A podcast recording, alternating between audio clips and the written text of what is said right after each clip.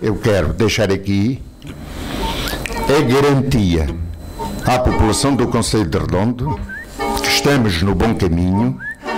Vamos continuar a ser aquele conselho de referência que é, mas ao mesmo tempo dando respostas a toda a população, sem exceção, é de extrema importância. Quem vive dentro do Conselho de Redondo, que viva com confiança, e é isso que nós garantimos para os próximos quatro anos. O candidato pelo MICRE e atual presidente da Câmara Municipal do Redondo chama-se António Reto.